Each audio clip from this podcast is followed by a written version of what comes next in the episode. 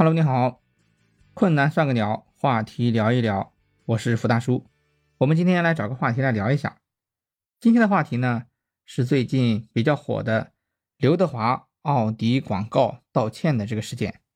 可能你已经知道了，也可能你不知道。那我让我再啰嗦一下，把这个事情啊，咱们再还原一下。事情是这样的，就前段时间啊，小满节气的时候，奥迪车适时的上了一个广告。这个广告呢说的非常好，车好，人也好，人呢是由刘德华先生做的广告，人也帅，并且呢文案特别好。他选择在小满这个节气的时候播呢，也应和了内容，也应和了小满这个节气。当时呢获得大批的点赞，但是呢这个好那个好，好景不长。为什么好景不长呢？万能的网友发现。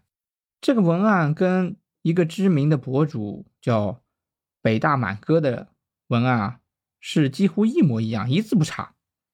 于是啊，大批的网友跑到这个满哥的评论区去说：“哎呀，你怎么抄袭这个奥迪的广告呀？你怎么能这样子啊？”结果人家满哥不听了，人家不吃这一套，人家不不玩了，人家说这个明明是我的文案，并且呢，人家拿出了连续两年的。创作过程和视频记录，这下人家就是实锤了呀！这个明明是我的东西，还说我来抄袭。于是后面的结果就是，奥迪道歉，刘德华工作室道歉，然后呢，一系列的道歉，相关的广告公司至今还没有做出任何的反应。这个就是这个的事件。那通过这个事件呢，我作为一个吃瓜群众，其实是有点感想的，所以今天要跟大家聊一聊。我的感想有三，其中第一个呢，就是过程不把关，早晚要翻船。为什么这么说呢？因为啊，我们这个里面有很多网友啊，其实已经把这个内幕和实际内容给还原了。什么实际内容呢？就是层层转包，每一个地方扣一半，奥迪公司包给广告公司几百万。然后呢，这个广告公司扣一半，几百万扣一半，然后再转给另外一家广告公司，广告公司再扣一半，然后再转给某工作室，某工作室再扣一半，再转给了一个工作组，一个私人团体。当然这都是假设啊。然后，然后工作室呢，再对下面把这个要求说了，然后摊个摊派给下面做，最下面一级。可能他做不出来，他就抄袭了。这个里面呢，还有一个细节，有网友也说了，我们也觉得，我也觉得是比较真实的，是什么呢？就是我不管，奥迪公司跟对广告公司说，我不管，几百万给你，给我做好。然后广告公司呢，对外包的广告公司说，我不管，一两百万给你了。然后外包的广告公司对工作室说，我不管，你要做。然后工作室在下面往下摊派，往下摊派，摊派到最后，然后某领导对某小员工说：“我不管，你今天晚上要交出来。”结果呢，这个小员工、小职工说：“让我催得我这么急，我也做不出来啊，晚上还要回家烧饭，我也不管，网上随便抄一个吧，万能百度。”然后这个事情就出来了，到网上去抄，那肯定抄最好的呀，就把这个北大满哥的给抄出来了。这个里面其实我们要说，要说每一个人呢，每一个环节呢。都没错，他只是丢给别人，他付钱了，领导也付工资了。你要说最下面一个抄袭的那个人有错呢，其实他也没有错，你没有让他告诉他不可以抄啊。那其实真正出错的是哪里？是每一个环节的控制，每一个环节都有错，他没有去控制啊。于是我就想到了我们之前的说法，一个细节决定了一个大事件的失败。可能你会想到。一个马蹄铁毁坏一个帝国的故事，我今天不讲这个故事，我来讲另外一个故事。另外一个故事是什么呢？就是在一九九三年的欧洲德国，发生了一起凶杀案，有一个老太婆被勒死在一个公寓里面，然后呢，就是这个警察啊去侦查的时候发现，在发现了一个 DNA，然后就认定这个是凶手的，然后经过分析啊，这个 DNA。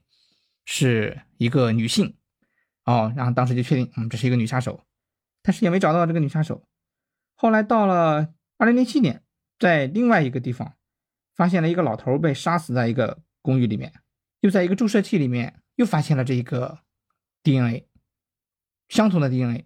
哎呀，警察就说这个女杀手又出现了。然后在后面的几年之内呢，陆续的在几个凶杀案里面都发现了这个女杀手的 DNA 痕迹。当时整个欧洲就很恐慌啊，说这个女杀手阴魂不散，并且呢，她这个杀手的作案方式毫无规律可言，毫无规律可言，无法破案。后来到最近的一次，警察在一个盗窃的现场也意外的发现了一个这个 DNA 这个样本，然后这个警察就想，哎呀，这个人不挑食啊，这个杀手不挑食啊，盗窃现场也盗窃啊。后来。他们就想想不对了，然后决定再去反反反思一下，复盘一下。就在一个偶然的机会下，换了一个棉签，换了一个采集样本的棉签，这个女杀手的痕迹就消失了。他们由此发现，原来这么多发现这个女杀手的痕迹的案子，都是由于生产棉签厂家的一个女工不小心把自己的 DNA 给粘到这个棉签上了，所以呢，导致所有的。棉签样本用这个用过这个棉签的样本都是这一个女工的 DNA，这个就是一个笑话。我们也不知道它是真实事件还是一个段子，但是呢，给我们的一个启示就是一个细节没做好会导致一个大笑话。然后回到我们今天的这个事件里面，其实呢，在这个事件里面，把控没做好，没有去审核，没有去做到对这个文案去检查，那么一个笑话就造成了。一字不差的抄了别人的文案，被迫去道歉，这个是不是个笑话？那由此呢，我又想到了第二个我的第二个感想，因为这个里面是文案的抄袭，让我想到了当今学术界的一些抄袭现象。我呢是一个地级市的职称评审委员会的评委，然后我每年呢都要去参加专业技术人员职称评审的工作。然后呢，在工作中就发现，因为我们的这个评审工作很重要的一个工作内容就是检查、评审专业技术人员的论文，就是他会把他自己的工作内容写成论文，然后作为一个，这是作为一个很重要的考核标准。我们在检查中发现呢，就是很多专业技术人员的论文是不合格的，并且存在着大量的抄袭的现象，这个是。经常会发现，并且有经常有很多人因为抄袭的问题，导致自己的专业技术职称无法得到晋成功的晋升，并且还有呢，到之前社会上，我们也听说了很多人的毕业论文是抄袭的，包括前段时间著名的演员翟天临，因为不知道知网的事情，暴露出自己的毕业论文、博士毕业论文是抄袭的。这个里面呢，其实是有原因的。在这个里面，其实国家的出发点是好的，就是你作为一个专业技术人员，你要把自己的工作内容用论文的形式给表达出来，给记录出来，总结汇报你的专业技术工作。但是实际情况呢，有好多的大学生他不会写论文，有好多专业技术人员他不会写论文，专业技术人员他会做，但是他不会写，所以呢，就导致他去被迫去抄袭、去借鉴，借鉴的多了就变成抄袭。其实大家有没有发现？这个其实里面学生和专业技术人员是有关联的。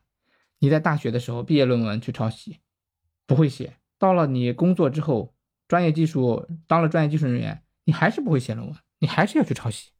那我曾经呢，作为一个企业的内部培训师，发现了这种情况，对专业技术人员呢进行了若干次的培训，收到了一定的效果。但是呢，对于整个专业技术层面来讲，技术人这技术人员队伍里来讲，这个是治标不治本的，所以呢，现在对于这个学术的抄袭，其实是很无奈的。现在有一个软件叫查重，就是你的可以查你的软件是否你的论文是否是抄袭的。但是呢，现在有很多人很聪明的，他通过修改文字的顺序，然后来制造自己不抄袭的事实。这个其实也没有办法。我个人认为，你可以去借鉴，因为我们的论文里面也可以去借鉴了之后标上你是论文引用位置，但是实际上呢，我们的这个借鉴的情况和抄袭的情况是没法得到一个明显的分界的，这个就是实际情况。那其实还又引出了我的第三个感想，就是创意很珍贵，取用的时候要心存敬畏。当今的社会呢，是一个信息爆炸的社会，创意很多，越来越多。但是呢，有创意的人一边是越来越少，另外一边是创意的人越来越多。对于我们来讲，其实学习是很廉价的，因为信息到处都是。那举个例子说，我前段时间，呃，汽车里的行车记录仪经常会报故障，经常会画面不亮。然后我后来就找了一下原因，原因呢就是，呃，汽车启动的时候电流比较大。他把这个行车记录仪给冲击、冲击、冲击坏了。后来呢，我就去网上借鉴了一下，看看别人是怎么弄的。后来呢，跟别人学了一个，做了一个小的时间继电器，一个延时装置。就是在启动的时候，把时间给启动了之后，打好了之后，延时五秒钟，再给时间继电器，再给这个用了一个时间继电器，再给行车记录仪延时通电。后来就把这个问题就给解决了。其实，在网上借鉴的话，其实很多内容你都可以见得到，可以解决问题。但是呢，有很多人他的借鉴就是不一样的，他把自己的借鉴过来的东西当成自己的，然后来牟利。现在有很多的这种音乐裁缝，大家有没有听过？就是去网上剽窃了音乐，然后来当成自己的，然后来宣传。比如说前段时间这个大风吹的那一个作者，明显的很剽窃了迈克尔·杰克逊的歌。自己还不承认，被人发现了之后又说自己是致敬，所以呢，这个里面我的这个第三点感想就是，对于别人的创意，你取用的很便利，但是不要当成是理所当然，要心存敬畏，不要当成是自己的。哦，还有一个说的是前段时间，前几年这个旭日阳刚唱的这个《春天里》，唱的很好，但是呢，他们进入了一个误区，他们认为这是自己的歌，然后就被收回了，到最后自己的下场也不是很好。所以呢，还是要回到我们这一个第三个，我觉得是创意很珍贵，但是你取用的时候要心存敬畏。呃，最后呢，就是这三点感想，然后我要跟大家分享一下，这个社会呢是一个浮躁的社会，我们容易迷失自己，容易随波逐流。每个人要坚持自己的本心。最后呢，我想问一下大家，你有没有这种写论文上的问题，或者是？借鉴过别人，或者呢，你对这一个广告道歉、抄袭有没有什么想法和感想？欢迎在评论区给我留言。感谢你的收听，期待我们下次的分享。我是付大叔，困难算个鸟，下次再找话题聊一聊。再见。